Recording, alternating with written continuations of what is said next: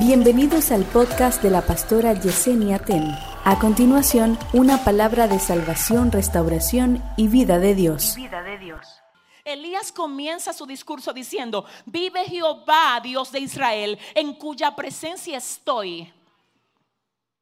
Que no habrá lluvia ni rocío en estos años, sino por mi palabra. Vive Jehová, Dios de Israel. La primera palabra que él pronuncia de su boca es vive Jehová, es una alabanza. Él no quiere impresionar a nadie. Él quiere presentar al Dios que él representa. Y él se aparece introduciendo a Dios, no introduciéndose él. Aquí vemos una de las formas como los hombres de éxito, bíblicamente hablando, se manejaban. Siempre Dios primero y ellos después en tu vida, ¿cuál es el orden? Ahora vemos a Elías diciendo aquí, vive Jehová, Dios de Israel, en cuya presencia estoy, que no habrá lluvia ni rocío en estos años, sino por mi palabra. Me gusta esto. Porque lo que Elías está diciendo, vive Jehová. Ustedes han querido sacar a Jehová de la nación, pero él está vivo como quiera. Ustedes con su idolatría le dice Elías al rey Acab han querido mover a Dios, pero Dios no lo mueve hombre. Y él dice, vive Jehová. Y luego dice, en cuya presencia estoy. Perdóname, pero Elías estaba frente al rey Acab. Pero él ignora al rey Acab y dice que no está delante de la presencia del rey. Él dice, no, antes de estar frente a ti, yo estoy frente a Dios. Como si dijera, mi compromiso no es con un rey que se desvió que se depravó, que está haciendo lo incorrecto. Tu corriente no me mueve a mí. A mí quien me mueve es Dios. Esto está tremendo. Espérate, espérate. Pero que quién era Acab? Acab era quién? ¿Y quién era el rey? La autoridad de la nación. Pero fíjense cómo este profeta no se confabula porque era rey. Ah, que él era rey. Y como es rey, por el cargo que tiene, hay que rendirle pleitesía. Mire, usted puede ser rey. Pero si usted está haciendo lo incorrecto delante del rey de reyes, usted no cuenta conmigo para yo hacer con usted lo que no está bien. Si alguien le va a dar un aplauso al Señor, Dios mío, vive Jehová, en cuya presencia estoy. En cuya presencia estoy. Pero espérate, y le faltó el respeto con eso acá. No, para nada.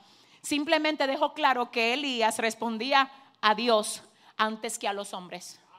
Él dice, yo estoy delante de la presencia de Dios. Tú estás tremendo. Mira, déjame decirte algo. No importa frente a quién tú estés. Ante quien primero tú estás es ante Dios. Así que cuidado cómo tú te comportas frente a la gente que tú estás. Porque ya sea para bien o para mal, tú le vas a tener que dar cuenta a Dios y yo también por todo lo que hayamos hecho. Así que a Dios no se le va a olvidar ninguno de nuestros comportamientos y Elías lo sabe. Y él dice, vive Jehová en cuya presencia yo estoy. Él no depende de estar frente a la presencia de un hombre grande. Él sabía que tenía que responderle a Dios. Él no se dejó mover porque Acab era rey. ¿Cómo te comportas tú cuando te ves frente a tu jefe? Porque es el jefe.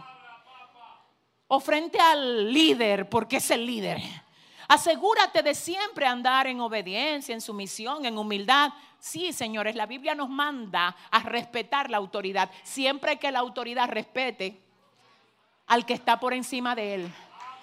La Biblia dice que por encima del alto gobierna otro más alto. Y te voy a decir una cosa, si a usted lo tienen que sacar de un lugar, porque usted no se conecta con lo que está mal, que te saquen. Porque Dios va a honrar tu deseo de honrarlo a Él. Si le va a dar el aplauso al Señor, dáselo bien. Vive Jehová, Dios. Vive Jehová en cuya presencia estoy. Ay, ay, ay. En cuya presencia estoy, que no habrá lluvia ni rocío en estos años, sino por mi palabra. Me llama la atención que luego de ahí esto, se va a poner tremendo ahora. Me llama la atención que luego de ahí entonces el Señor le dice a su profeta, a su voz autorizada, no le reclama, esto está tremendo, no lo mandó a hablarle acá, pero Elías lo hizo por asignación. Ahora Dios no le reclama ni el modo como le habló acá, ni el que le haya hablado. ¿Por qué? Porque aunque no se lo dijo directamente, Elías había actuado conforme a las expectativas de Dios. Es decir, Dios no lo llama y le dice, ¿quién te mandó a ti a hablar con Acab? No, Elías lo hizo bien. Pero que Dios no le dijo que hablara, no, pero lo hizo bien porque a él le correspondía. Ay, yo no sé si me explico. Es que a él le correspondía, no fue una orden directa, pero era algo que él sabía que tenía que hacer. Y Dios no lo reclama, al contrario, ahora le dice, ven acá, quiero que te vayas y te escondas en el arroyo de Kerit. ¿A dónde fue que lo mandó? Dígalo más fuerte, ¿a dónde? Tú sabes lo que dice la palabra, que Dios le dijo a Elías, huye y escóndete. ¿Quién fue que le dijo? Hay una diferencia entre que usted huya a que Dios te diga, huye. Hay una diferencia entre que usted se esconda y que Dios te esconda. Son dos cosas distintas. Hay gente que se esconde y Dios no la mandó a esconderse. Hay gente que se desaparece sin que Dios le haya dicho que se esconda. Ahora, aquí tenemos un cuadro interesante porque, oiga lo que pasa, hay una diferencia muy grande, pero tremendamente grande, entre Elías, Agar y Jonás. La Biblia me dice en el libro de Génesis capítulo 16 que cuando Agar sale embarazada, ella trata de irse de la casa de su señora. Y se va, se va.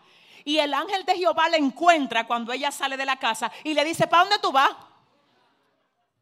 ¿Que para dónde que va? No, que huyo de mi señora, que mi señora me está maltratando. Vuelve y estate sumisa ante tu señora, que no es tiempo de que tú te vayas de ahí. Pero el mismo Dios que le dijo a Elías, escóndete. Es decir, que la orden de Agar no era la orden de Elías. Por eso es que usted tiene que dejar de estar haciendo cosas según lo que usted ve que Dios le manda hacer al otro. Porque lo que Dios manda hacer a Ramón no es lo que Dios le manda hacer a Juan. Ahora el Señor le dice a Elías, escóndete. A Agar le dice, devuélvete. Mm. A Jonás le dice, ¿para dónde tú vas? No, que yo voy para Tarsi. ¿Quién te mandó para Tarsi a ti? Porque tu instrucción y tu dirección fue Nínive.